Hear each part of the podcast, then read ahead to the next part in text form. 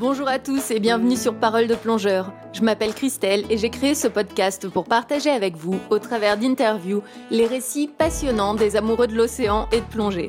J'espère que vos écoutes seront remplies de découvertes et d'inspiration. Si vous appréciez ce podcast, n'hésitez pas à laisser une note et vos commentaires pour me dire ce que vous en pensez et comment m'améliorer. Ça me ferait super plaisir.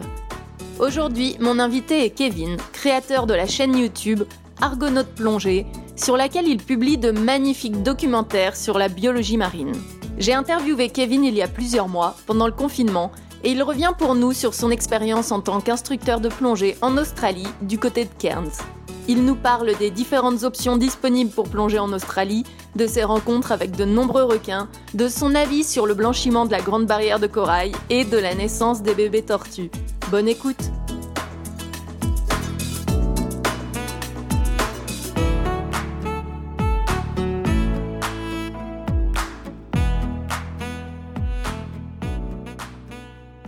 Salut Kevin, comment tu vas?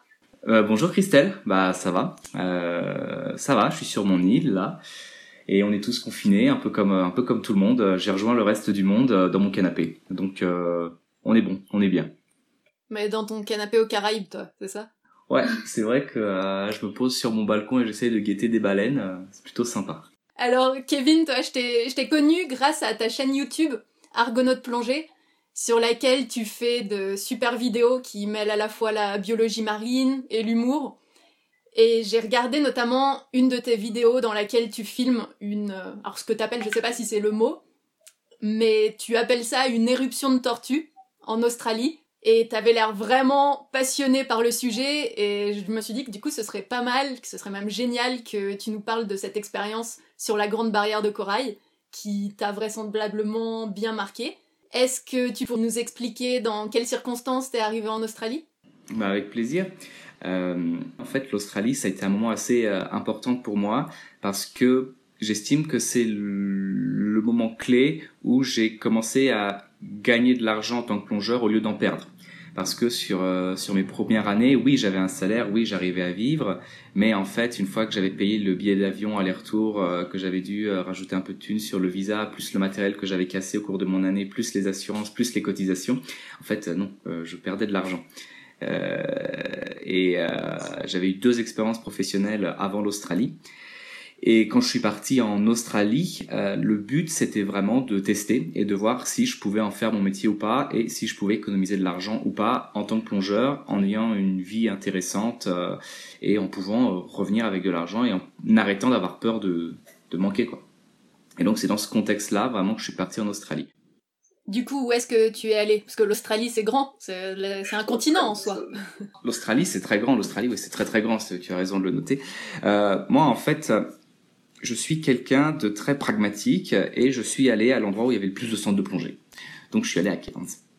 Cairns, c'est dans le Queensland. Ça va être, euh, alors c'est dans le centre du Queensland, mais c'est au nord de, au, nord-ouest de l'Australie, Euh, au nord-est, pardon, au nord-est de l'Australie. C'est une zone où il y a la plus grosse industrie de plongée. Ça n'a rien à voir avec la qualité des fonds marins, qui sont euh, quelconques.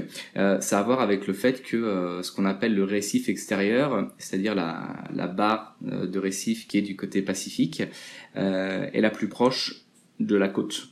Donc en fait, tu tous les gros bateaux euh, qui peuvent aller emmener euh, des groupes de euh, 60, 100 plongeurs sur des plateformes euh, au niveau du break et ils peuvent faire l'aller en une heure et demie, deux heures. C'est des gros catamarans super rapides qui t'emmènent des centaines de personnes. Bon alors, tu t'en doutes, c'est l'industrie. Et moi, quand je suis arrivé là-bas, j'avais prévu de toute façon de bosser dans l'industrie de la plongée. Je m'étais préparé psychologiquement et, euh, et j'ai passé entretien d'embauche pour aller sur ma première île à Lizard Island. Lizard, Lizard Island, c'est une île au, euh, au nord-est de euh, au nord-est de de Cairns qui va être à une heure d'avion 45 minutes d'avion. On prend un avion privé pour y aller. Et c'était c'était une expérience euh, j'ai appris beaucoup de choses. Pour moi ça reste une mauvaise expérience très mauvaise expérience. Mais euh, ça m'a permis d'apprendre beaucoup de choses et d'économiser euh, pas mal d'argent rapidement euh, et de voir que bah, effectivement on pouvait gagner notre vie avec la plongée. Donc premier endroit Lizard Island. Et ta deuxième expérience, c'était quoi? La deuxième expérience, c'était Heron Island. Et alors, euh, à ce jour, ça reste, je pense, l'expérience professionnelle la plus plaisante de ma vie sur tous les niveaux. Je n'ai pas assez de vocabulaire pour dire à quel point euh, j'ai aimé cet endroit et à quel point je suis reconnaissant envers euh, envers l'équipe avec laquelle j'ai travaillé, même si même des fois je peux être un peu chiant, ben non, j'ai toujours eu une équipe super, des, des, supérieurs super avec qui je travaillais en respect. Et c'était une expérience merveilleuse. Une île encore plus petite que Lizard Island, minuscule, tu pouvais faire le tour en marchant en 15 minutes, moins de 200 personnes, euh, des animaux partout. C'était un, c'était un petit, un petit bout de sable avec des arbres et un resort au milieu, euh, au milieu de, de l'eau, quoi. C'était encore une autre île, un autre resort. On était à, je, je crois que c'était une heure et demie ou deux heures de, de bateau pour la rejoindre, mais tu pouvais le faire en 30 ou 40 minutes de, d'avion et d'hélicoptère.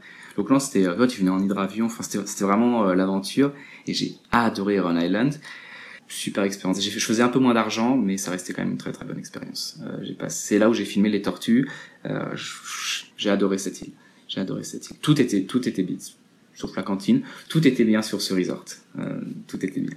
Est-ce que tu peux nous décrire euh, rapidement les différences justement que, entre ce que tu appelles les plateformes de plongée et puis la plongée sur les îles Alors, bah, en fait, si tu prends l'Australie, si tu prends Cairns, tu vas avoir trois types de enfin, dans l'Australie, tu vas avoir trois gros types de structures. D'ailleurs, c'est un truc auquel j'aimerais faire une, j'aimerais parler dans une vidéo un jour. Donc, il y a trois gros types de structures. Tu vas avoir, euh, tu vas avoir les resorts.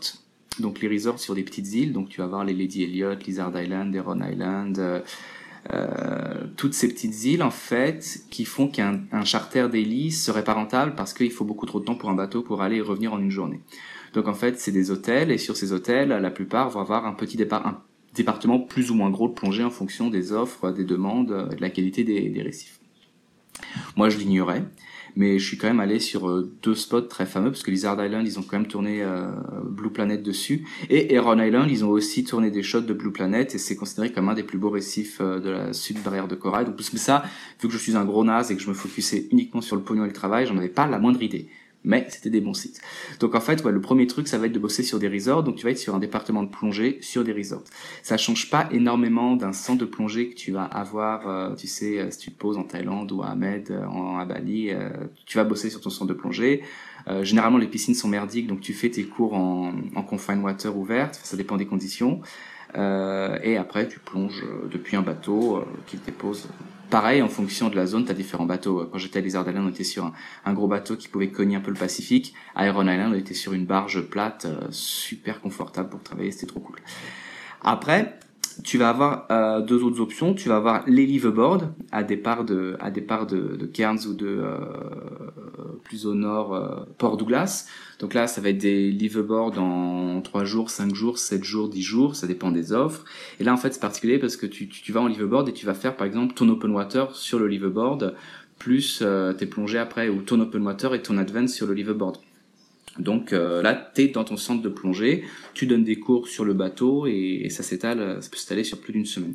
Euh, et ensuite, la, la troisième option, vu qu'il n'y a pas vraiment de centre, de, de site de plongée euh, sur la côte, parce qu'il y a des crocodiles, on plonge pas là, euh, c'est euh, les plateformes. Alors les plateformes, c'est quoi? Ça va être des grosses plateformes qui sont installées là où il y a des récifs sympas à la bonne profondeur pour faire des DSD, mais c'est des plateformes énormes qui vont accueillir, je sais pas, 2-3 000 personnes. Euh, qui accueille deux ou trois gros catamarans. On parle de catamarans euh, avec des centaines de gens dedans, quoi. C'est énorme. Et donc, bah, ces catamarans, il, doit y avoir une, je sais pas combien de plateformes, mais chaque grosse compagnie de catamarans a une ou deux plateformes. Euh, donc, euh, donc ils ont leur plateforme. Et sur leur plateforme, ils proposent plein de trucs. Ils proposent du snorkeling, ils proposent. En fait, c'est un daily. Euh, tu pars tôt le matin, le bateau il met une heure et demie, deux heures fond de balle pour rejoindre la plateforme. Et là, sur la plateforme, les les guests ils décident. Alors oui, ils peuvent choisir sur place, ils peuvent pré-booker à l'avance. On va faire du snorkeling, on va faire du toboggan, on va faire du jet ski, on va faire de la plongée, on va faire du snooba, on va faire on va faire chier l'instructeur. Ils ont ils ont différentes options et, euh, et ils mangent sur place. Donc c'est un, bordel pas possible. Euh, et ils mangent, ils plongent et, puis ils reviennent en fin de journée. Euh, donc en fait c'est très, je trouve que c'est très agréable si tu veux vivre de la plongée, mais avoir quand même un train de vie normal avec des horaires de bureau. Tu rentres chez toi, il est 6, 5 heures du soir, 6 heures du soir et tu peux avoir une vie normale tout en étant plongeur mais tu t'es bien payé, t'as ton appart, tu enfin, t'as as une vie normale, mais t'es plongeur. Donc c'est c'est le, gros avantage, selon moi, euh, d'un point de vue industrie, d'un point de vue plongeur, de bosser pour ces genres de, gros charters, de grosses plateformes. Mais c'est des, des, énormes bateaux, on est sur des, des énormes catamarans qui bourrent à fond pour faire l'aller-retour en une heure, une heure et demie jusqu'à la plateforme. Est-ce que tu peux nous parler, toi, de la plongée que tu as connue sur, euh, sur ces deux îles? Nous, nous décrire un peu euh, quel type de plongée tu faisais, la faune, la flore, euh, ton boulot en quoi il consistait, les clients, la saison de plongée euh, Moi, j'ai bossé dans deux endroits relativement différents, j'ai bossé à Lizard Island, qui est considéré comme le resort le plus huppé de toute l'Australie, qui coûte entre 4 et 6 000 dollars la nuit. Et j'ai bossé à Heron Island, qui eux ont une approche un peu plus familiale. Ça reste quand même très cher, mais ça reste plus abordable. C'est Heron Island, ça va plus être euh, middle class haute, tu vois. Et euh, Lizard Island, c'est super riche. En premier Lizard Island, euh, on était sur l'avantage de Lizard Island, c'est que c'est une île qui est assez éloignée de la côte et donc on n'est pas trop loin de ce qu'on appelle le récif extérieur. Il faut vraiment voir la grande barrière de corail et la mer de corail comme une piscine géante. C'est une piscine géante. La profondeur max c'est 50 mètres, la profondeur moyenne c'est entre 20 et 30 mètres. Donc c'est une grosse piscine. Euh, la partie la plus intéressante, il y a le plus de vie, c'est en fait, tu vois, tu vas voir l'Australie, et l'Australie, quand la mer de Corée commence, en fait, c'est toujours le plateau du continent australien. Euh, l'endroit où les plongées sont les plus importantes, c'est à la fin du plateau. Et c'est au moment où le plateau australien s'arrête, boum, tombe d'un coup dans l'océan Pacifique. C'est ce qu'on va appeler le récif extérieur, le out reef. Et c'est à cet endroit-là où il y a les plus gros trucs, et c'est à cet endroit-là aussi où il y a le, plus de vie, parce que euh, on n'a pas tous ces problèmes de bleaching. On les a moins parce que justement, vu que l'eau est plus profonde, tu as différents types de températures d'eau qui, qui, passent.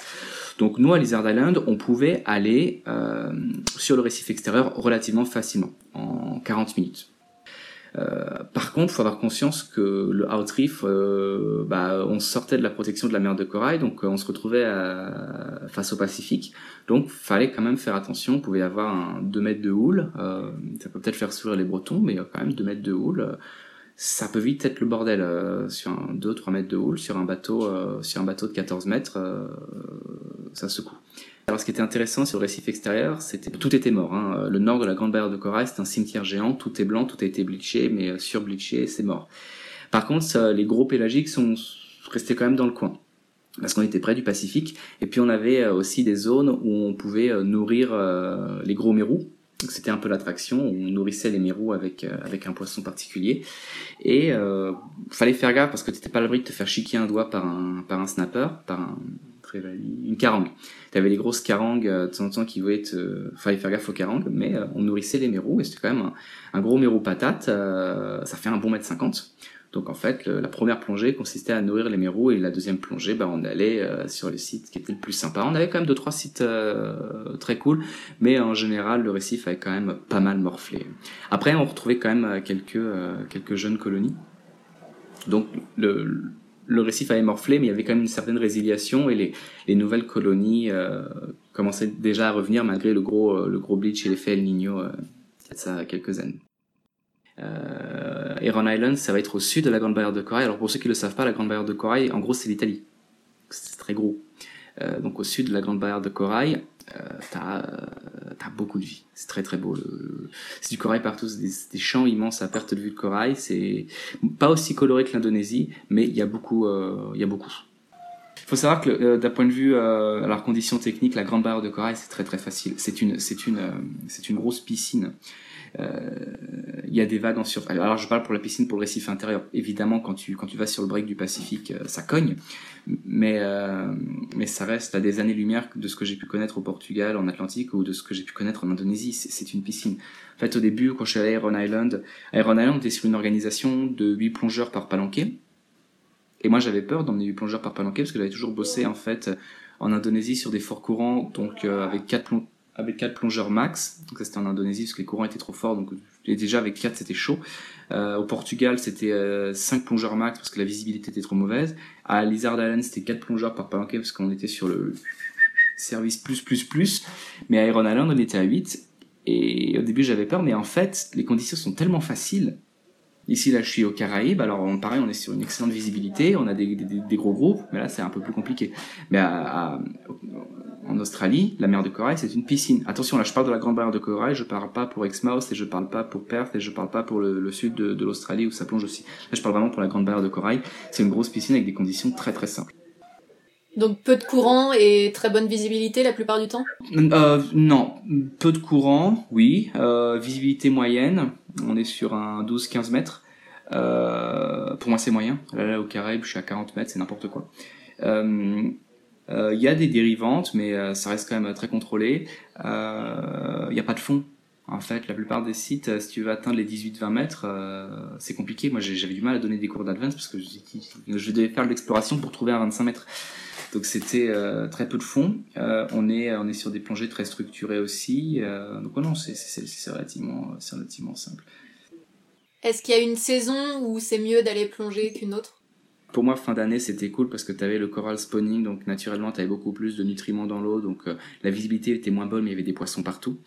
Euh, après, tu as les migrations de baleines en août qui sont quand même classe. Et puis, tu as, as les grands requins citrons à voir euh, euh aux alentours des, aux alentours des, de, à partir de novembre. Puis encore une fois, Iron Island, à partir de janvier, tu as les éruptions de tortues. Et, à partir de septembre-octobre, tu as, les tortues qui viennent pondre leurs œufs. Donc, c'est quand même absolument merveilleux.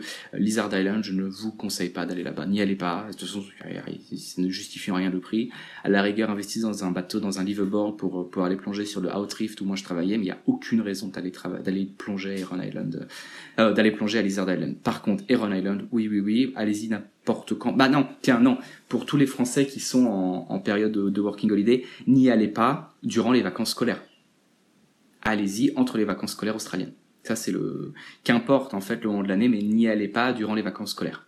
C'est infernal, il y a des gamins partout. Bon alors, la rencontre sous-marine qui t'a très marqué en Australie, c'est laquelle? C'est un grand requin marteau. En fait, c'était euh, dans le nord, à Lizard Island, sur le récif extérieur. Et en plus, je plongeais pas ce jour-là, j'étais euh, guide de snorkeling. Parce qu'on fait ça aussi, on fait pas que de la plongée, on fait des fois du, snorkeling. Et euh, j'avais ramené tout le monde sur le bateau, et puis là, je commence à enlever mes palmes, et je me rends compte, et c'est là où tu te rends compte que ton cerveau, il pas capable d'analyser un truc s'il l'a pas, s'il est pas prêt, tu vois. Et donc, je suis en train d'enlever une palme, puis là, je me rends compte qu'il y, a un truc qui se rapproche. Mais j'arrivais pas à comprendre ce que c'était. Je tiens, c'est marrant, ce, banc de poissons a une forme bizarre. Après, je regarde encore. Tiens, c'est marrant, ce récif est en train de nager. Mais, mais je dis pas. Tiens, c'est marrant, il y a une ombre euh, quand même euh, qui se rapproche, qui se rapproche là. Et, en fait, tout mon corps s'est tétanisé. Euh, c'était un, requin marteau, un grand marteau, franchement de plus de 4 mètres parce qu'il était, était plus long que la largeur de notre bateau. Et il est venu, il a touché ma palme. Et moi j'ai moi j'ai crié. Franchement, j'étais pas prêt. Tu sais, tu peux t'as beau avoir regardé tous les Thalassa, euh, Nicolas Hulot, Ushuaïa, euh, Sardine Run, euh, Le Grand Blanc, Blue Planet, quand quand quand, t'es face à un marteau de 4 mètres, t'es comme tout le monde, tu fais prout. Et et ouais, j'étais j'étais tétanisé. Il était tellement beau. Puis après, quand j'ai vu en fait qu'il voulait pas me bouffer, euh, j'ai commencé à le suivre avec le capitaine du bateau qui m'insultait en me disant de revenir. Donc là, moi, j'avais dit que je comprenais pas anglais. Donc je suivais mon requin, euh, c'était cool. C'est vraiment, ça m'a terrifié, j'étais vraiment terrifié, mais euh, ouais, c'était sublime. En plus, un des, je trouve que c'est un des plus beaux requins. Donc ouais, c'est peut-être euh, un de mes plus beaux souvenirs que je dois à Lizard Island, même si j'ai pas aimé travailler là-bas. Est-ce que tu as plongé avec d'autres requins en Australie? Ouais, il y en a plein. beaucoup de pointes blanches. En fait, c'est très rare que je voie de ne pas croiser de requins. En Australie, beaucoup de pointes blanches, beaucoup de pointes noires, beaucoup de points, beaucoup de requins gris.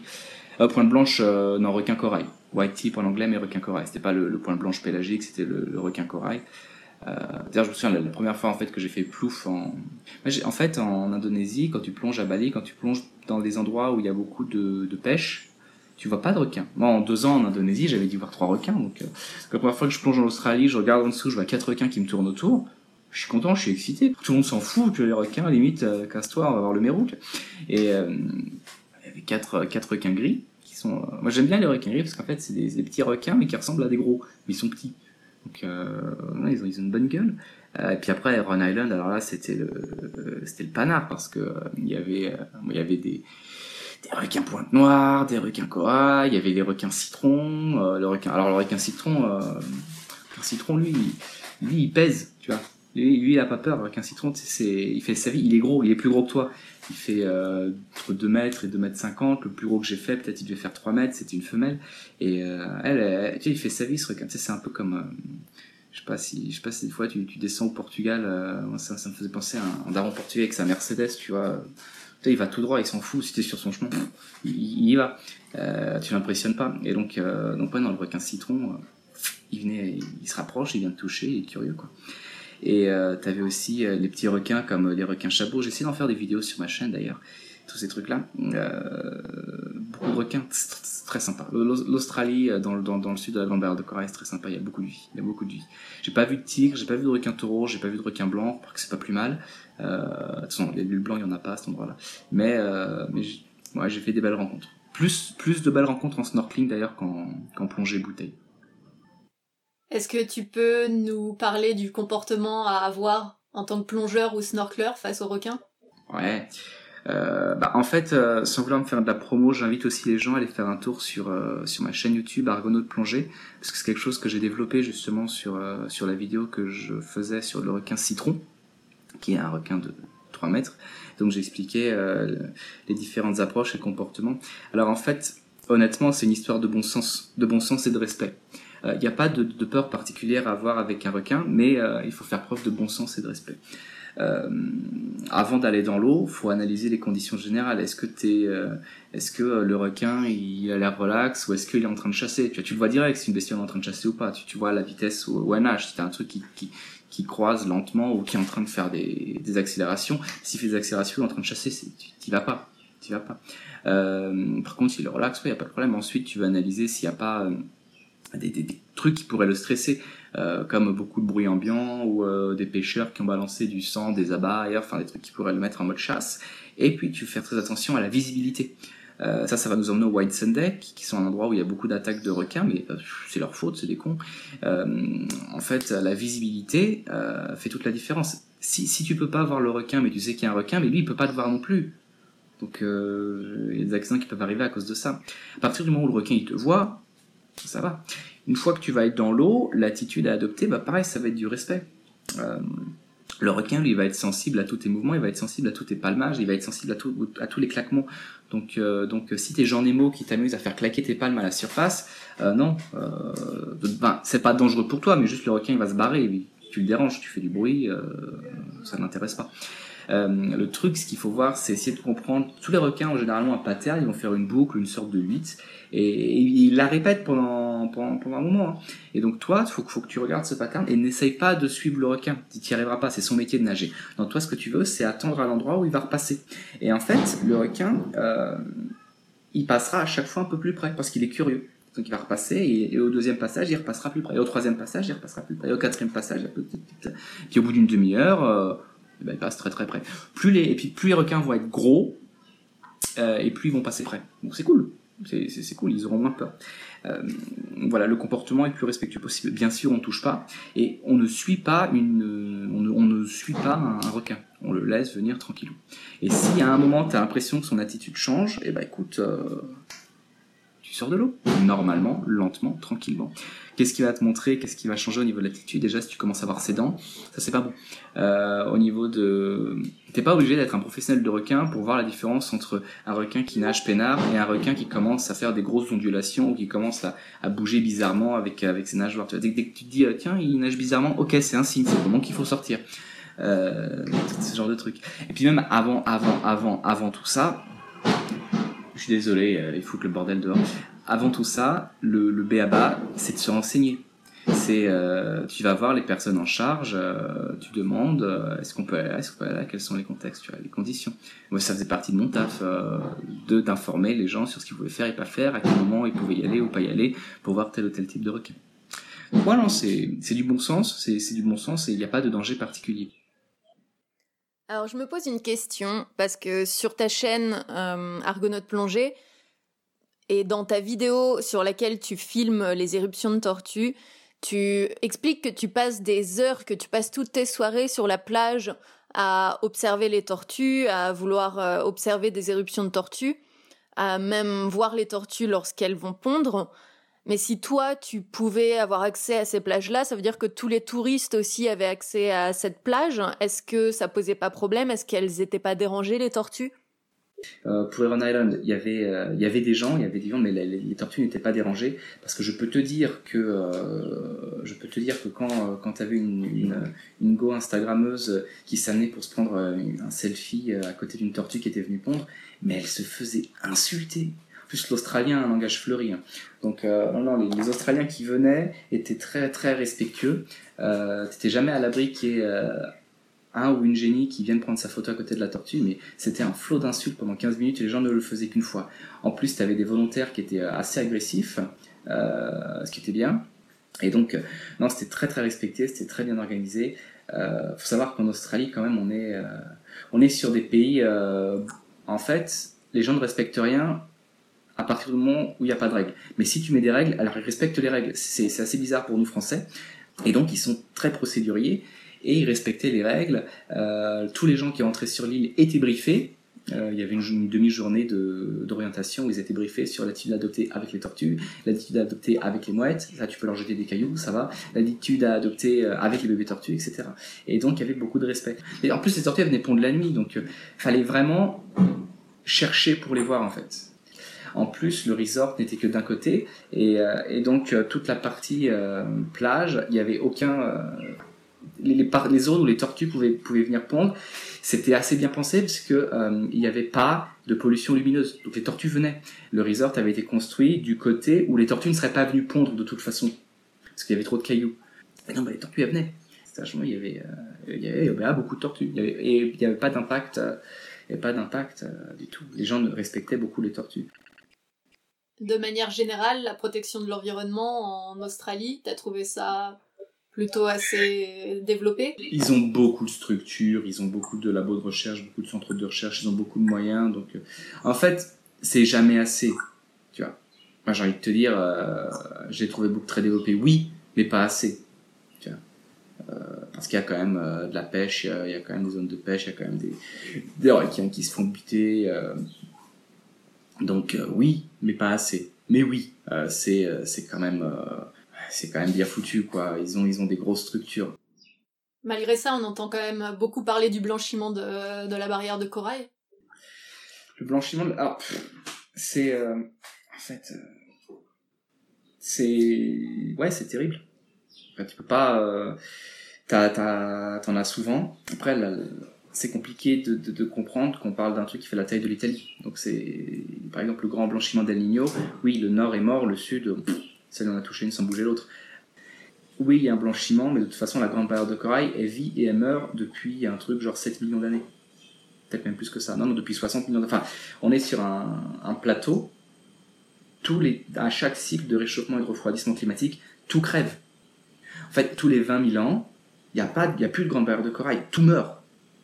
Si la grande barrière de corail existe, c'est parce que ça fait des millions d'années que euh, tous les cycles de 20 000 ans, tu as des colonies de corail qui viennent euh, se, réimplanter là euh, sur les squelettes des, colonies précédentes. C'est pour ça que la grande barrière de corail, quand tu la vois depuis, depuis un avion, c'est des longues bandes parce qu'en fait, le corail ne peut pas grandir à la verticale parce qu'il sort de l'eau, donc il meurt. Donc il grandit de façon horizontale. Et donc c'est triste, c'est triste pour l'industrie, c'est triste pour la plongée. Moi, je suis le premier à être très triste de voir moins de couleurs, mais en fait, c'est c'est un phénomène naturel qui, est dû naturel forcément, il, y a l'impact de l'homme sur le réchauffement climatique, mais de toute façon, ce blanchiment, ce réchauffement climatique, il aurait eu lieu. Il y a des cycles sur Terre, et la grande barrière de corail, on le sait, elle vit et meurt depuis des millions d'années. Je suis pas en train de dire que c'est pas bien, je suis en train de dire que c'est ce qui se passe en fait. Euh, donc euh, c'est terrible, terrible pour la pour la faune et la flore, c'est très triste, mais ça aurait eu lieu de toute façon. Euh, la grande barrière de corail est condamnée de par la topographie. Euh, pourquoi? Parce qu'en fait, elle est sur une zone peu profonde, donc en fait, il y a peu de déplacement d'eau. Donc en fait, il y avoir une eau qui va, qui va chauffer naturellement, parce qu'il y a peu de profondeur avec les effets du, soleil. L'eau va chauffer. L'eau peut atteindre 31, 32, 33 degrés dans ces eaux-là. Tu as, les effets de plein de petites piscines en fait qui vont encore réchauffer les effets. Euh, T'es pas comme en Indonésie où tu as justement du fond et donc en fait des, courants frais qui peuvent remonter. Euh, c'est pour ça par exemple que le, front pacifique est moins impacté parce que justement le front pacifique reçoit euh, l'eau froide du Pacifique.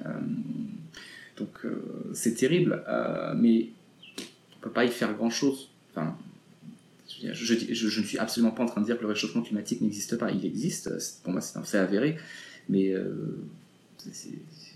il aurait eu lieu d'une autre façon, en fait. Qu'il a lieu depuis des millions d'années. là, en fait, où je trouve qu'il y, y, a un manque de culture, c'est si la barrière de corail est vie et meurt et vie et meurt et vie et meurt depuis des millions d'années, c'est parce qu'il y a suffisamment de biodiversité pour ramener la vie une fois que c'est mort. Et, là où il y a un vrai problème sur nos océans à tous les niveaux, y compris en Australie, peut-être un peu moins en Australie, mais quand même, c'est que euh, on, a fait des, dizaines d'années euh, que la biodiversité euh, est en chute libre partout. Et le, drame qui se posera avec la grande barrière de corail, c'est est-ce qu'il y aura suffisamment de biodiversité pour permettre aux récifs de se régénérer et de revenir après des périodes de blanchiment. C'est plus ça en fait le drame s'il n'y a pas assez de biodiversité, bah, effectivement, la machine ne redémarre pas. Et donc c'est plus euh, la surpêche, c'est plus euh, les exploitations euh, agricoles qui balancent trop de nitrates, qui, créent des zones mortes. ça va être, mais surtout la, surpêche, en fait, le fait que tu aies, des prédateurs majeurs comme les requins qui disparaissent, bah, en fait ça va impacter les coraux. Pourquoi? Parce que les requins qui sont censés bouffer les autres carnivores, bah, en fait après les, autres carnivores euh, s'il n'y a plus de requins, bah, il y a plus de carnivores, donc les carnivores vont bouffer les autres poissons végétariens. Et les poissons végétariens qui auraient dû, euh, par exemple, réguler les populations euh, d'algues parasites qui prennent la place des coraux morts et qui empêchent les nouvelles colonies de corail de grandir, ben, en fait, ces poissons disparaissent et tu te retrouves avec des zones mortes. Effectivement, s'il y avait pas eu de blanchiment, il n'y aurait pas eu le stress, mais s'il y avait eu des requins, bah, les coraux auraient pu revenir tranquillement parce que l'équilibre naturel n'aurait pas été bousillé, tu vois. Et ça, c'est plus compliqué à expliquer. Effectivement, dire que euh, tu as la superficie d'Île-de-France qui a changé de couleur, ça en jette. Mais euh, expliquer euh, tout le cycle qu'il y a et le fait que je, je, veux pas, comment dire, je veux pas minimiser, mais je veux pas du tout minimiser le blanchiment, c'est terrible. Mais si, mais si c'est vraiment terrible, c'est pas parce que ça blanchit, c'est parce qu'on n'a pas assez de biodiversité et on se retrouve donc avec des, avec, avec des zones où il manque certains, certaines espèces clés euh, qui permettent de relancer la machine. Des écosystèmes complexes sont beaucoup plus résilients. Plus un écosystème est simple, et plus il risque de s'écrouler facilement. Il faut des écosystèmes complexes où, euh, avec des, millions d'interactions différentes entre les, différentes espèces, qui fait que la disparition d'un euh, peut être compensée par l'autre, etc., etc.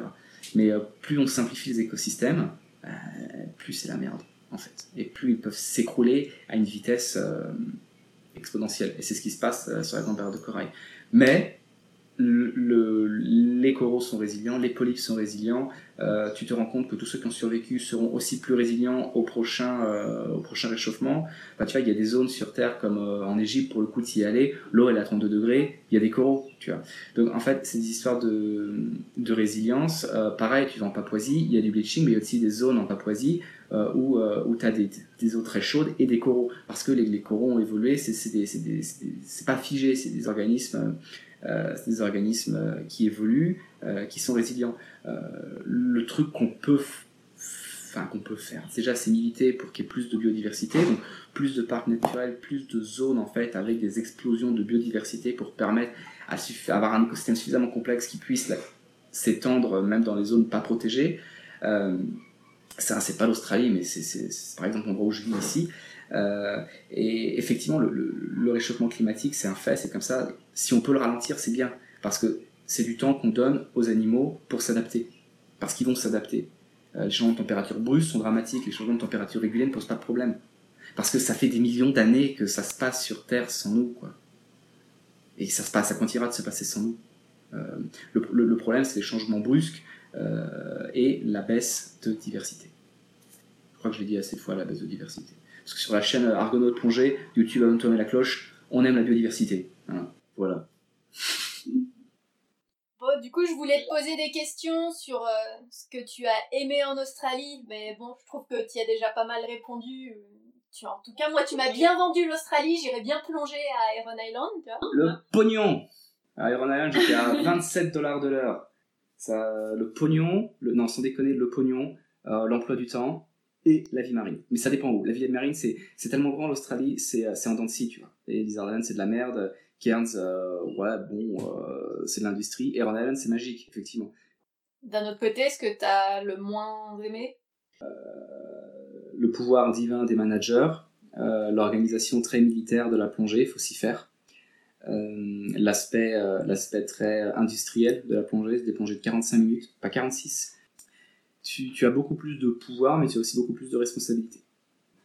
L'Australie, c'est, je vois, je vois très peu d'inconvénients, honnêtement. Eh ben, merci beaucoup. Je t'en prie.